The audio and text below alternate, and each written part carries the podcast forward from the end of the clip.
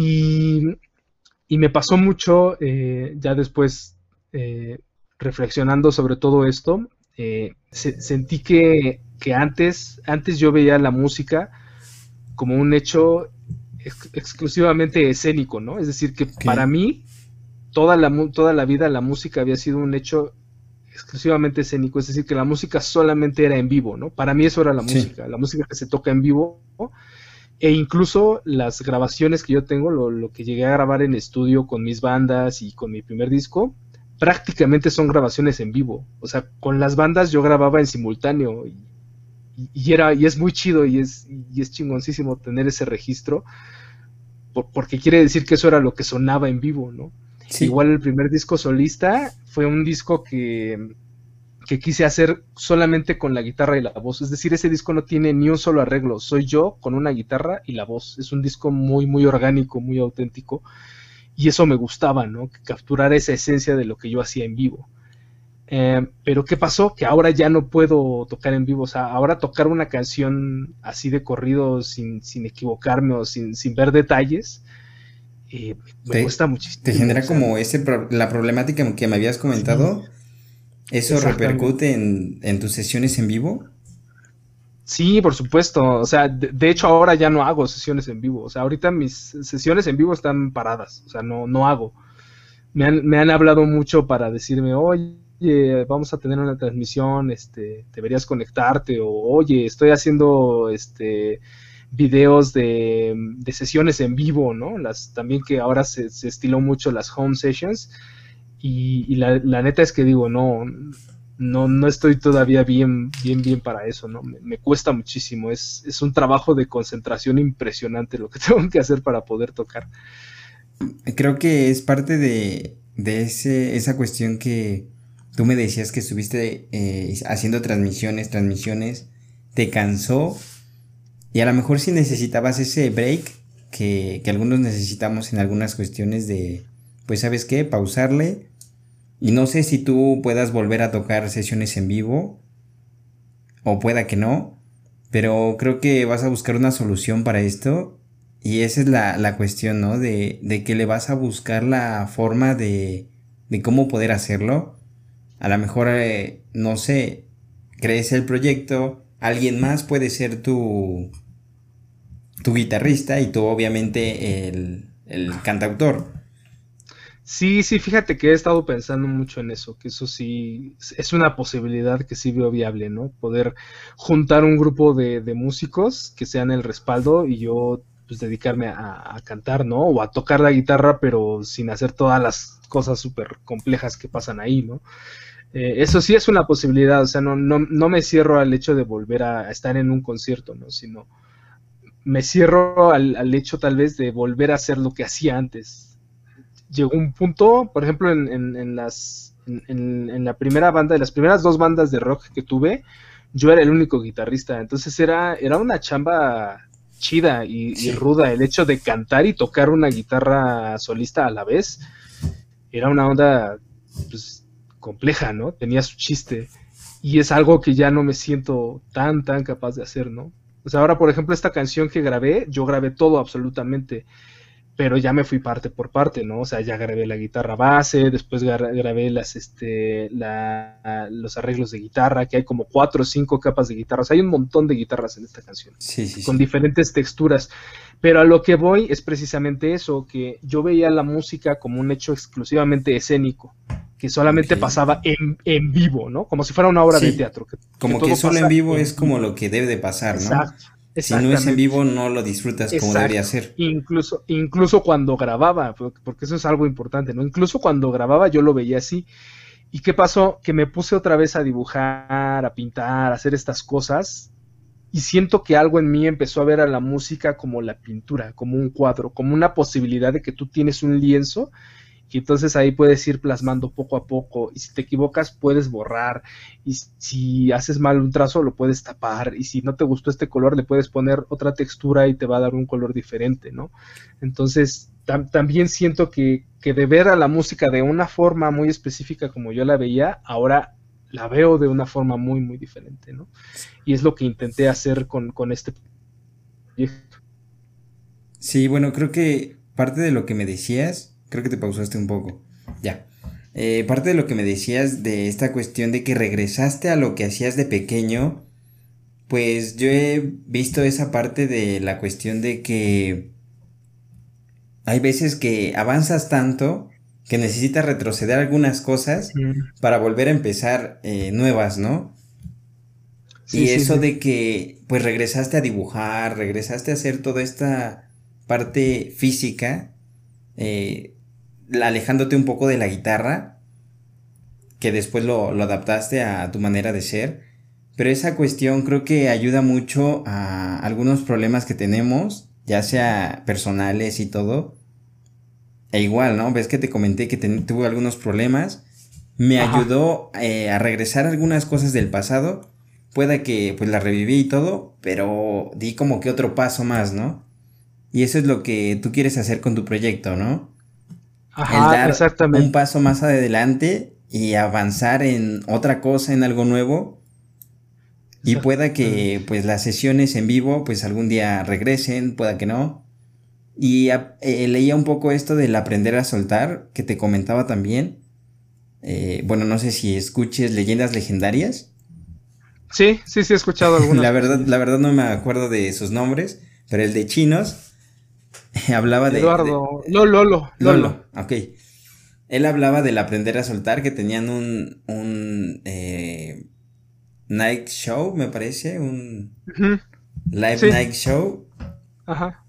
Y hablaban de que pues lo tuvieron que dejar porque pues se enfocaron más en leyendas legendarias.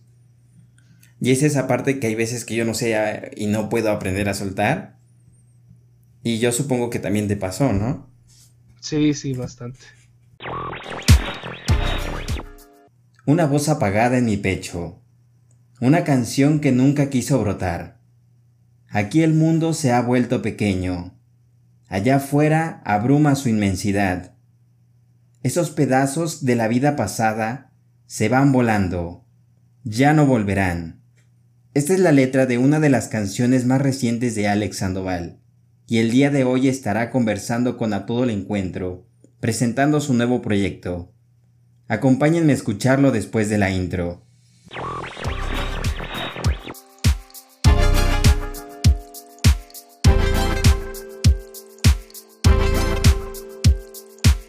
Soy Miguel Eliosa e iniciamos A Todo el Encuentro un podcast donde hablaré de infinidad de cosas.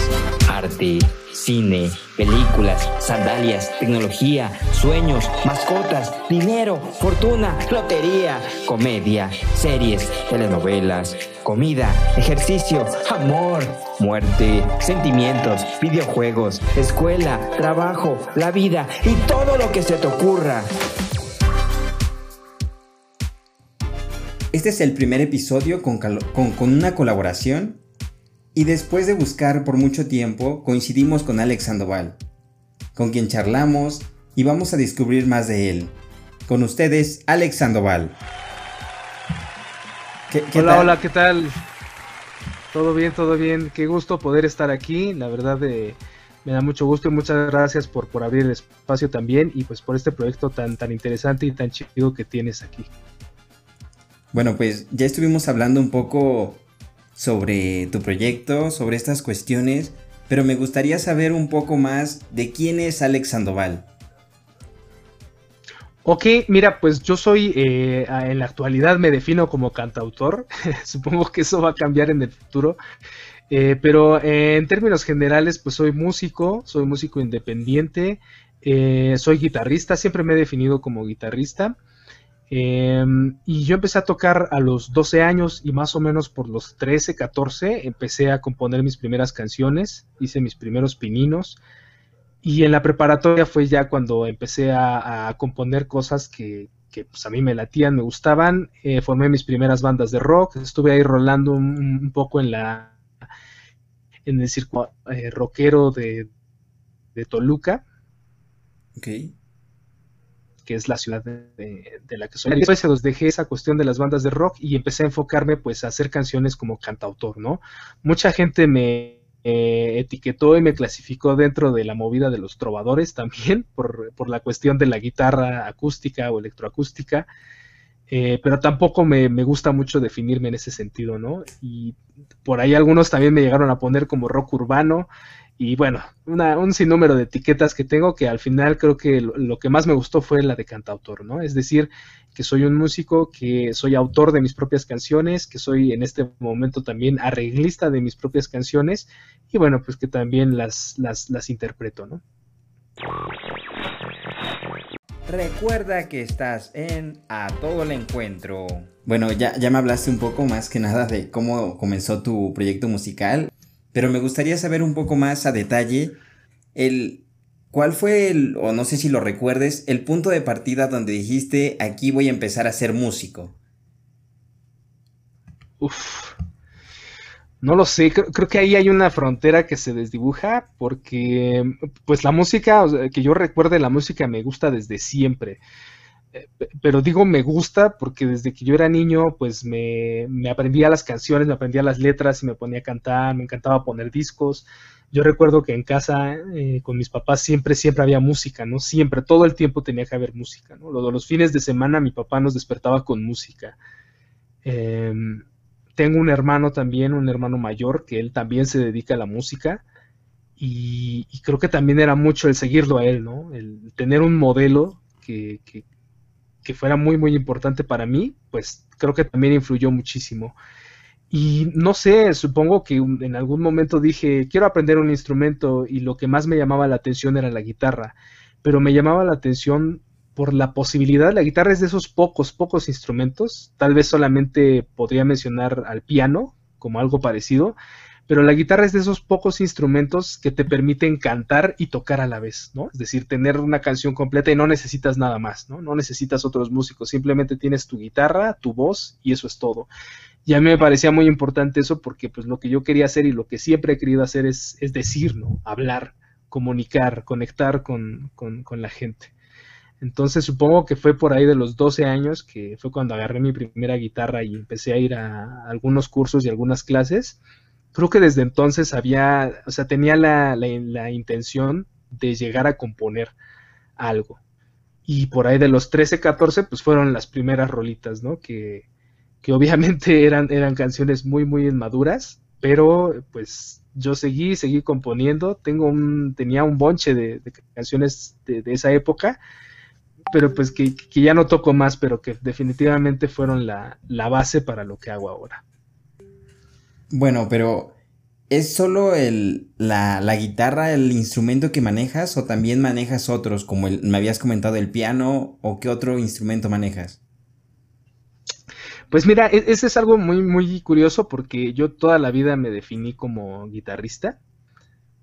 Eh, pero a, raíz de la pandemia y de cosas que sucedieron durante la pandemia, tuve que dejar la guitarra eh, en stand-by por un momento y empecé a dedicarme al piano. De hecho, en el nuevo disco que estoy grabando, estoy grabando mi primera canción, mi primera composición a, piano, que fue también un, experimento muy, muy, muy interesante.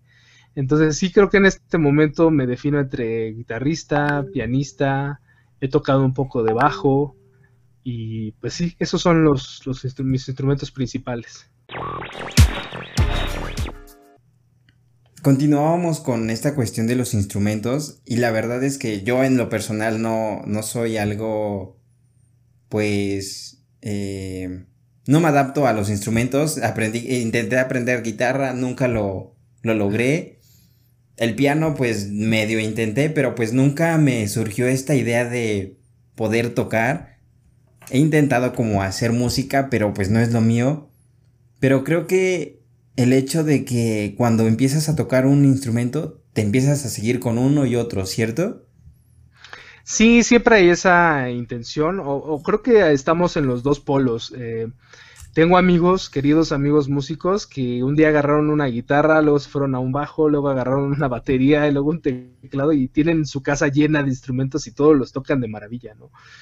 En mi caso no, no fue tanto así. Yo tomé la guitarra y, creo que desde el primer año que empecé a tocar la guitarra me enamoré de verdad del, instrumento y, por muchos, muchos años se convirtió en mi instrumento. O sea, yo era de las personas que decía, ay, no, yo no, no me gustaría aprender batería porque la guitarra es mi instrumento. O, el, eh, cuando formábamos las primeras bandas, ¿no? Y existe este, este mito común, ¿no? De que si eres guitarrista puedes tocar un bajo. Entonces luego la gente me decía, este, pues tú te le sabes a la guitarra, entonces pues toma el bajo y tocas el bajo, pero yo siempre decía, no, mi instrumento es la guitarra, ¿no? Y me definí muchos años como guitarrista y recién en los últimos años es que me he estado abriendo a la posibilidad de aprender más, más instrumentos.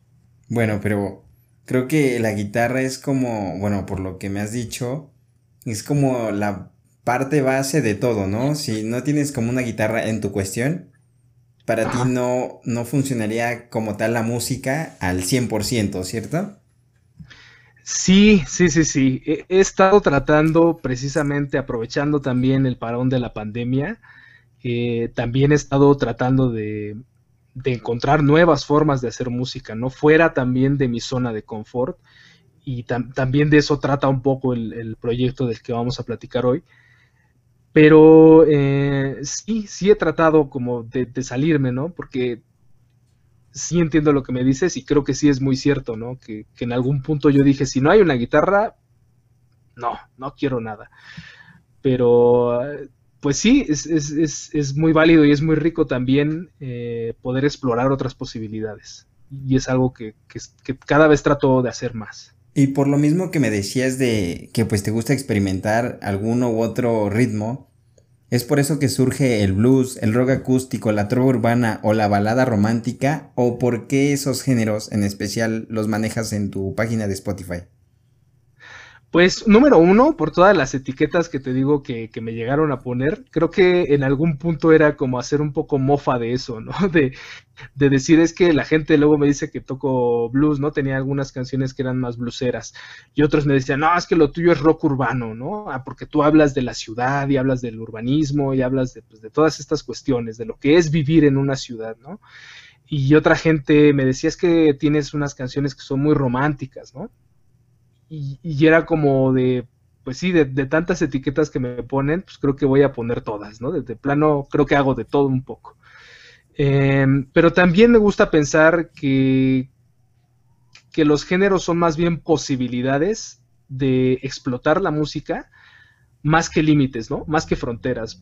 porque también habemos muchos músicos que estuvimos peleados con eso mucho tiempo, ¿no? Los, los, que decíamos, no, es que yo toco rock y no toco otra cosa, ¿no? Nada más toco rock no, es que yo toco cumbia y no más cumbia y no, no quiero otra cosa, ¿no? Y no, no te abrías a la posibilidad de, hacer cosas diferentes, ¿no? O de desdibujar esas fronteras, esas líneas. Entonces, pues a final de cuentas yo lo que soy es un hacedor de canciones, ¿no? Y, creo que eso se, refleja en mi trabajo y principalmente en lo que hay en, Spotify, que si escuchan mi primer disco, pues hay desde canciones tan románticas como Bruja, que pues sí, es, es, es una trova muy, este, muy, muy romántica, muy melosa, hasta canciones ásperas como Soledad, que es una canción que habla sobre los feminicidios. Entonces, pues sí me gusta pensar que más bien soy un hacedor de canciones y que los géneros no son un límite, sino más bien posibilidades a explorar. La, la, bueno, ahorita que mencionaste Bruja, fue de las primeras canciones que escuché de, de tu catálogo. Eh, yo estaba, la verdad, ya dormitando, pero esa canción me despertó, me, me logró como arrollar, pero estaba consciente de la canción. La verdad es que, pues como tú lo dices, y te comentaba que yo no sé diferenciar tanto la cuestión de si es trova, si es rock. Bueno, hay unas que sí, ¿no? Pero otras que sí de plano digo, pues este qué género es, ¿no? Y esta canción de Bruja pues me arrulló un poco y me gustaba y me, pues fue la primera que agregué. Entonces me evocó mucho esa, esa parte, ¿no? Pero también eh, yo quiero saber eh, qué otros géneros tú piensas abarcar o cuáles estás pensando en, en hacer, en plasmar. Sí, claro, justo que hablas de eso, hay una canción que estoy trabajando actualmente estoy trabajando, eh, la música ya está más avanzada y por eso me atrevo a, catalogarla en, ese género. Eh, la letra es algo que todavía estoy puliendo, pero es una canción que se tira más hacia el son cubano. Entonces, eh, pues sí, creo que entre todas las cosas que me gustaría tocar, me gustaría mucho abarcar géneros latinoamericanos, ¿no? Llámese cumbia, eh, me, encantaría poder hacer una salsa, pero la verdad es que todavía no, no estoy tan, tan, tan bien en el piano, pero me encantaría, ¿no? Llegar al punto de, poder hacer eso. Em, pero, pero vuelvo a lo mismo, creo, creo que los géneros son, son como esos matices, ¿no? Que le puedes dar a tu música. Y si hay algo que, que me gusta reconocer en mi trabajo y que mucha gente también me lo reconoce, es que eh, pues tengo un estilo ya muy definido, ¿no? Que, que ya sea una canción tan eh, arrulladora como lo puede ser Bruja, o una canción eh, tan más tirándole al pop, ¿no? Como es la canción de Después de mí, que es mi último sencillo, sí se nota que hay un estilo, ¿no? Que hay una, hay una línea ahí que, me une y me conecta con el resto de mi trabajo. Y, creo que eso es mucho más importante que pensar en qué géneros abarcar, sino más bien en de qué géneros tomar prestado para poder ir añadiendo texturas ¿no? a tu trabajo. Y creo que después al paso del tiempo vas a crear tú tu mismo género o, se van a crear más géneros porque pues la industria de la música ha crecido demasiado. En, en cuestión, por ejemplo, pandemia, eh, yo, yo, como te decía, he descubierto demasiados artistas y pues la verdad es que me, me agrada la forma en que, que tomas esto de que pues no te aferras a un solo género, sino que buscas otros y lo que tú quieres evocar pues son los sentimientos, ¿no? Que los sentimientos no solo es uno, sino que son varios. Y bueno, así es. Dejando un poco al lado esta cuestión de pues tus nuevos proyectos, bueno, tienes diferentes proyectos, me habías comentado, pero ahorita quiero saber un poco más de, de Bitnik Studio. Quiero eh, empezar a leer un poco de él, pero pues me gustaría que tú lo comenzaras a platicar o nos eh, compartieras un poco de lo que es. Sí, claro, mira, básicamente para ponerlo en palabras muy, muy eh, sencillas y que creo que es, así es como lo describo en mi canal de YouTube, eh, The Big Studio es el estudio de grabación portátil que cabe dentro de una maleta. Y es un concepto que nació a raíz de la pandemia, eh, es decir, primero, pues fue un golpe muy duro para los músicos el hecho de ya no poder tocar en vivo, ¿no? Ya no poder tener conciertos o tener a la gente ahí en tus conciertos, ¿no? Entonces, pues todos nos fuimos a hacer transmisiones en vivo. Pero las transmisiones en vivo, la verdad es que son, eh, todavía son, son hechos escénicos muy, muy fríos, ¿no? Porque pues sí nos hace falta el aplauso, sí nos hace falta el calor de la gente, nos hace falta el ambiente del, del bar o del restaurante o del café, hacen falta muchas cosas, no es lo mismo definitivamente. Entonces, eh, pues yo tenía un bonche de canciones ahí bajo el brazo que, estaba trabajando y dije, bueno, pues creo que es momento para eh, grabar mi próximo disco, ¿no? y, como los discos son un proceso de grabación bastante complejo y bastante largo y arduo, dije, pues creo que puedo tomar este tiempo de la pandemia para dedicarme a grabar. Y oh sorpresa, pues tampoco podía ir al estudio donde voy a grabar normalmente, ¿no? Por, por las cuestiones de, las restricciones sociales y todo eso. Entonces dije, ¿qué hago? Eh, dije, bueno, pues me voy a poner a comprar algo de equipo para eh, empezar a grabar y, y, sirve que yo también aprendo a cómo hacerlo, ¿no? Eh, es muy, muy diferente estar del lado de, la sala de grabación, tocando los instrumentos, cantando, haciendo todo, todo el show que queda grabado, a estar en la, en la cabina, ¿no? Desde el lado de la cabina y manejando todos los botones. son mundos completamente diferentes. Entonces también tenía mucha inquietud de aprender a hacerlo, ¿no? Y, que eh, hace algunos años, eh, unos 7, 8 años estuve tocando con una banda en la que por primera vez yo no era compositor de la banda, yo trabajaba como arreglista, como eh, guitarra principal. Y ese experimento me gustó muchísimo, muchísimo, porque me sacaba de mi zona de confort y me obligaba, ¿no? También a explotar mi instrumento y a explotar sobre todo mi creatividad. Entonces, pensando en eso, dije, bueno, creo que es momento de que sea yo mismo quien produzca mis propias canciones, quien yo haga mis propios arreglos, eh, haga las, las, baterías, las secuencias, etcétera, todo, ¿no? O sea, producir una canción desde cero. Y estaba en esas, haciendo lo de, pues comprando el equipo y todo. Y un día me encontré con algo que se llama un porta estudio, que no es más que un aparatito. Es más, lo tengo por acá. Es este aparatito súper, súper chiquito. Que básicamente lo que te permite, pues, es aquí meter todas tus líneas de grabación. Ajá, metes acá tus líneas y aquí vas mezclando, ¿no? Tenemos ocho canales, entonces grabamos ocho canales y ahí los mezclamos, hacemos la, la masterización y tal, tal. Ahí está una canción.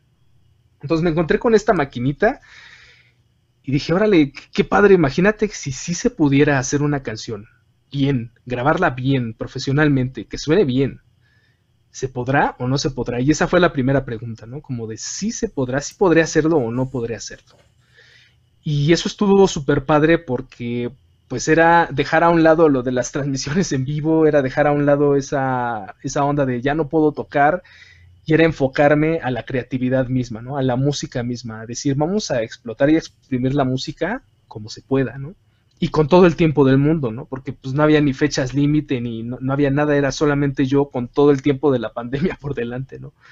Sí, Entonces, eh, pues me puse ahí a grabar, a probar los micrófonos, a explorarle, a, a, jugar, a mover botoncitos, a hacer corajes también, un montón de veces, de no saber cómo usarla, ¿no?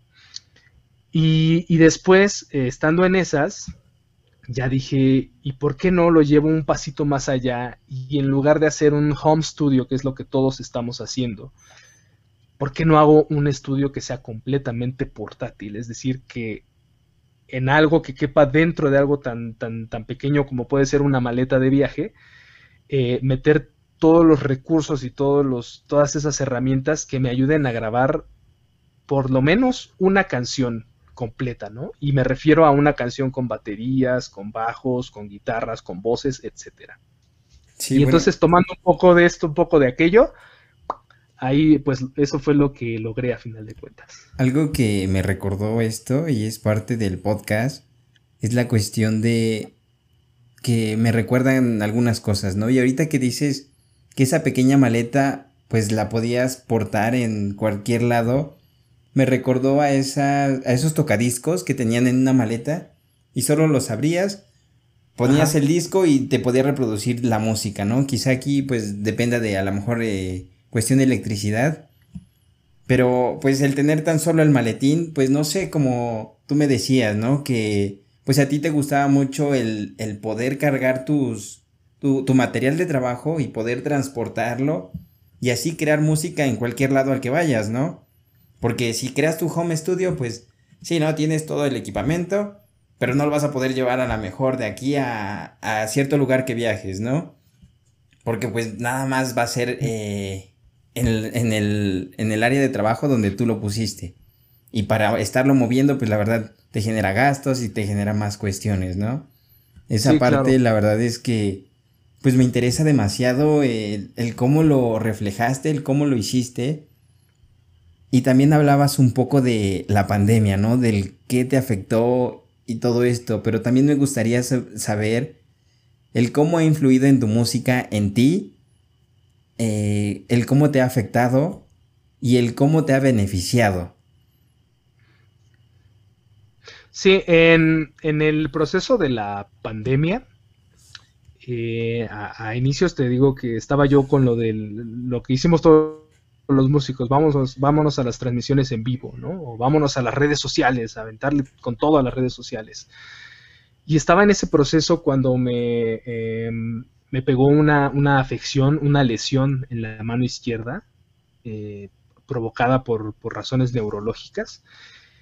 Y, de repente pues me, me, quedé como en la nada, ¿no? Porque pues me había quedado sin los conciertos en vivo, Em, de repente pues ya desistí de las transmisiones también porque pues no era lo mío tampoco.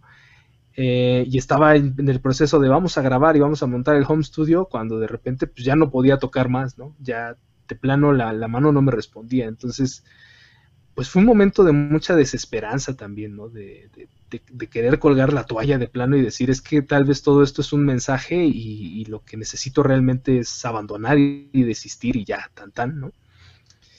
Eh, pero en el camino, pues te, vas encontrando gente, te vas encontrando señales y te vas encontrando cosas, te vas encontrando pensamientos, líneas, películas, libros, música, canciones, te vas encontrando tantas, tantas cosas eh, que, yo creo que los seres humanos no, somos estáticos, ¿no? ¿no? No, nos podemos quedar, en ningún momento nos podemos quedar tan, tan estáticos. Y el hecho de que la pandemia nos obligara a quedarnos físicamente estáticos en un solo lugar, creo que eso por lo menos a mí me obligó a creativamente seguir avanzando, o sea, que, que, siguiera acá circulando, ¿no? En el, en, el coco y que, que, entonces empezara a pensar en más y más y más posibilidades, ¿no? Lo, lo que comentaba al inicio, eh, de repente vi que ya no podía tocar la guitarra, pero sí podía tocar el piano. Ah, entonces me voy a aprender piano y me voy a aprender a cómo tocar un piano y hacer una canción en piano. Eh, tenía equipo de grabación, bueno, pues me voy a hacer podcast. Vámonos a hacer podcast y me sirve para empezar a aprender programas de edición de audio.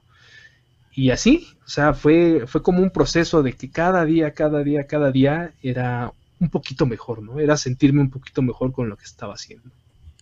Hasta que llegó el punto en el que pues ya pude eh, tocar algunos acordes y dije, con esto, o sea, no necesito más, ¿no? Con estos tres acordes que tengo, vamos a hacer una canción. Y, fue básicamente lo que, lo que hice. Entonces creo que hay mucho de mí, mucho de mí que se quedó en la pandemia, pero también creo que hay algo muy, muy nuevo, muy creativo muy chido que está saliendo gracias también a la pandemia, ¿no? Gracias a ese parón, pues me di el chance de pararme a detener, a, pensar en, quién era yo como músico y darme la oportunidad de ser un músico nuevo. Recuerda que estás en A Todo el Encuentro. Creo que todo esto de la pandemia nos generó demasiadas cosas, no solo esta enfermedad, sino que aprendizajes, muchas cosas de las que nos dolieron, nos lastimaron, pero de ellas estamos aprendiendo nuevas cosas, ¿no? Hubo momentos en los que de plano nos sentíamos hasta abajo y ahorita estamos subiendo poco a poco.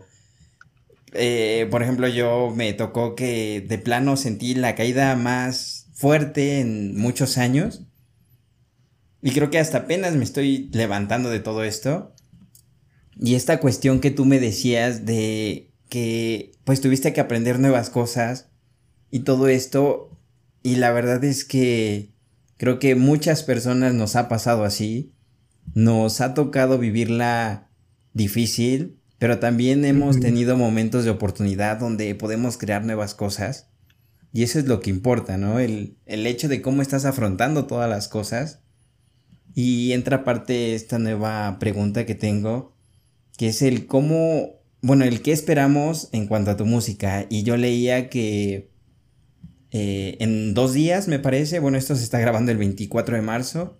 Supongo yo que se va a lanzar más o menos esto el día que, que pues prácticamente tú igual, este, lances este video. Eh, bueno, creo que ya sabes cuál es, ¿no? Y esta canción, la verdad, pues fue la que me motivó y pues sí me... Me, bueno, no sé cómo describir que me gustó demasiado esta cuestión de el cómo evocas eh, estos sentimientos y es, precisamente lo que hablé al principio, ¿no? Esa parte de la letra que, que narré, pues habla de esto, ¿no? Me, gustaría que hablaras mejor tú, tú, de la canción. A seguir hablando. Sí, sí, claro. Em, pues sí, creo que no, no, estoy, no estoy descubriendo el hilo negro y, no es tampoco como el, propósito, sino más bien creo que siempre mi propósito con, la música y con mis canciones ha sido conectar, ¿no? Eh, poder decir algo que yo siento a un nivel personal, pero llevarlo a un plano en el que otras personas puedan conectarse con eso, ¿no? Yo, yo siempre hago la analogía con mis canciones como si fueran botellas lanzadas al mar, ¿no? Que estoy yo en una isla desierta, que soy yo mismo, y estoy lanzando mensajes, ¿no? Todo el tiempo estoy lanzando canciones, son botellas hacia el mar, y a quien le lleguen esas canciones y me diga, oye, tu, tu rola me movió, esa rola me encantó, eso me, uff, esa rola conecté con eso, entiendo de lo que estás hablando, pues creo, creo que eso es lo, lo, lo mejor que le puede pasar a mis canciones y lo mejor que me puede pasar a mí como, como autor de esas canciones. Y en ese sentido, pues sí, era, era una, la, letra habla de, algo que, sentía y que todavía siento en, ciertos momentos, como esta parte de aquí el mundo se ha vuelto pequeño, ¿no? Pues sí, porque de repente nuestro mundo se vio confinado a una habitación o a una casa, ¿no? O, o a los que nos hemos visto recluidos en el home office, pues sí, fue cañoncísimo de repente ya no poder salir, ya no poder ir al trabajo, eh, frecuentar los lugares de siempre, frecuentar a los amigos de siempre y que tu mundo se empezara a ver reducido, ¿no? Entonces era esa onda de aquí el mundo se ha vuelto pequeño y allá afuera cada vez te abruma más la inmensidad, ¿no? Te das cuenta de repente de, lo pequeño que eres ante el mundo, ¿no? Y, y, lo que hay allá afuera en el mundo. Pero también era una onda de decir, sí, a pesar de todo eso, pues yo sigo aquí, ¿no? A pesar de, tantas cosas, a pesar de la pandemia, a pesar de, la enfermedad, a pesar de tantas, tantas cosas, pues seguimos aquí y, seguimos resistiendo, ¿no? Y, era decir también eso, ¿no? Era un... Eh, yo he dicho recientemente que mi canción es un manifiesto también, ¿no? De, de que se vale decir, pues sí, yo sé que a pesar de todo y después de todo esto, pues todos no seremos más que polvo, ¿no? ¿no? nos llevamos nada. Entonces, pues lo único que quiero es seguir caminando, ¿no? Tener la posibilidad de seguir, de avanzar, de continuar y sobre todo, pues, de, hacer lo que me gusta, ¿no? También era, era en parte decir eso, ¿no? Quiero seguir haciendo música y voy a seguir haciéndola como sea, no, no importa.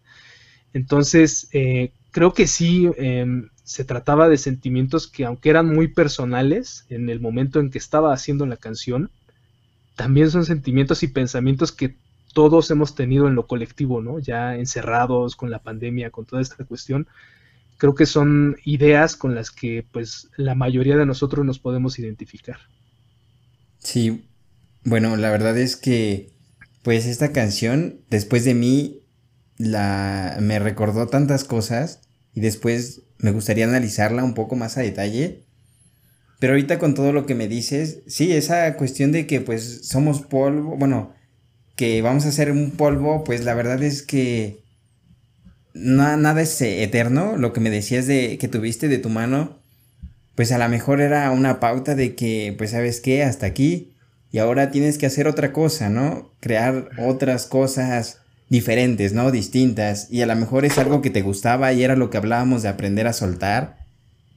Y, esa cuestión, la, verdad, la, canción me, ayudó a soltar algunas cosas que tenía por ahí. Estuve escuchándola toda la noche. Desde que me dijiste que pues querías hacer eh, una colaboración. Desde que me mandaron el mensaje, la verdad es que dije, pues me voy a poner a escuchar sus canciones. La primera fue Bruja. Y pasaron algunas otras canciones. Flor, me parece. ¿Qué es? Flor de Flores de sal. Flores de Flores De sal. Ok. Y después pasó esta de Después de mí. Y la verdad es que pues fue de las canciones de mi 2021 que más me han agradado hasta el momento. Y creo que va a ser eh, las que más van a marcar esta pauta de, de un nuevo comienzo que voy a tener. Y es el ¿qué va a ser después, no?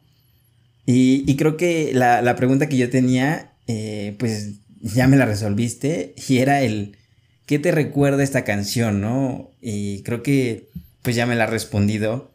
Y este ámbito de poder, eh, pues descubrirte y después ver qué más vas a hacer, me ha llenado la pauta de, pues decir, creo que ante todos los problemas hay siempre, pues un final feliz, aunque digan que no. Creo que eh, después de todo, siempre sales de, los problemas.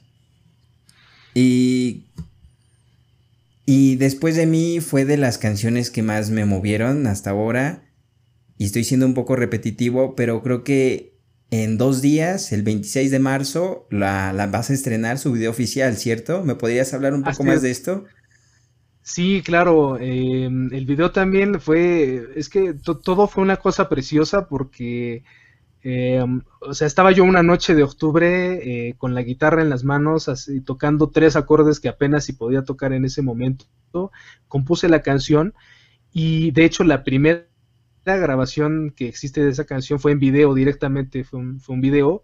Eh, porque me mandaron una convocatoria de un concurso de canciones en Monterrey, me parece, y este, dije, voy a grabar esta canción para ese concurso a ver qué sale. No salió nada, ¿no? Pero, lo que salió o lo que resultó de eso, pues también fue, fue la canción misma, ¿no?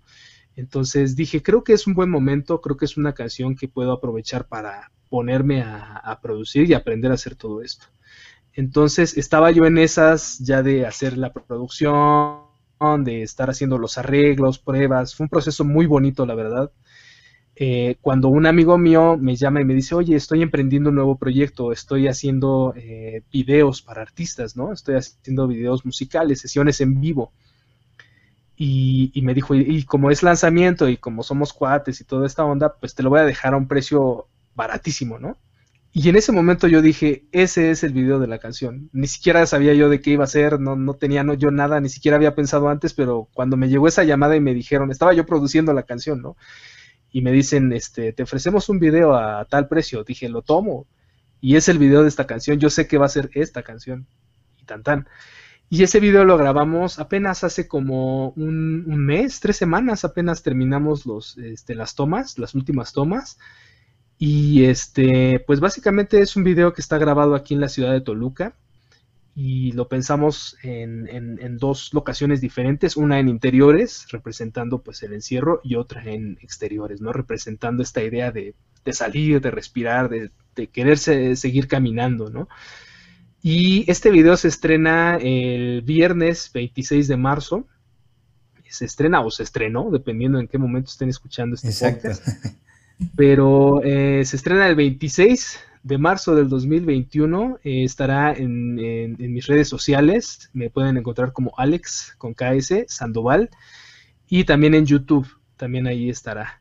Entonces sí, es un video muy muy bonito, hecho con, con mucho corazón, con mucho cariño.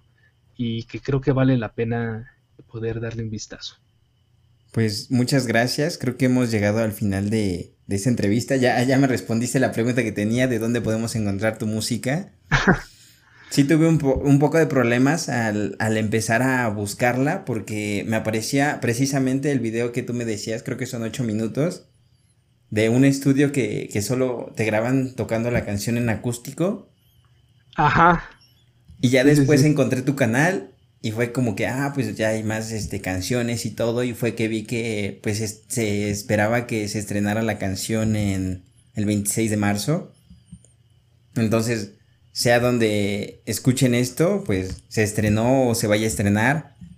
La verdad es que me gustaría que escucharan esta canción. Yo voy a poner aquí al fondo tus, tus redes sociales.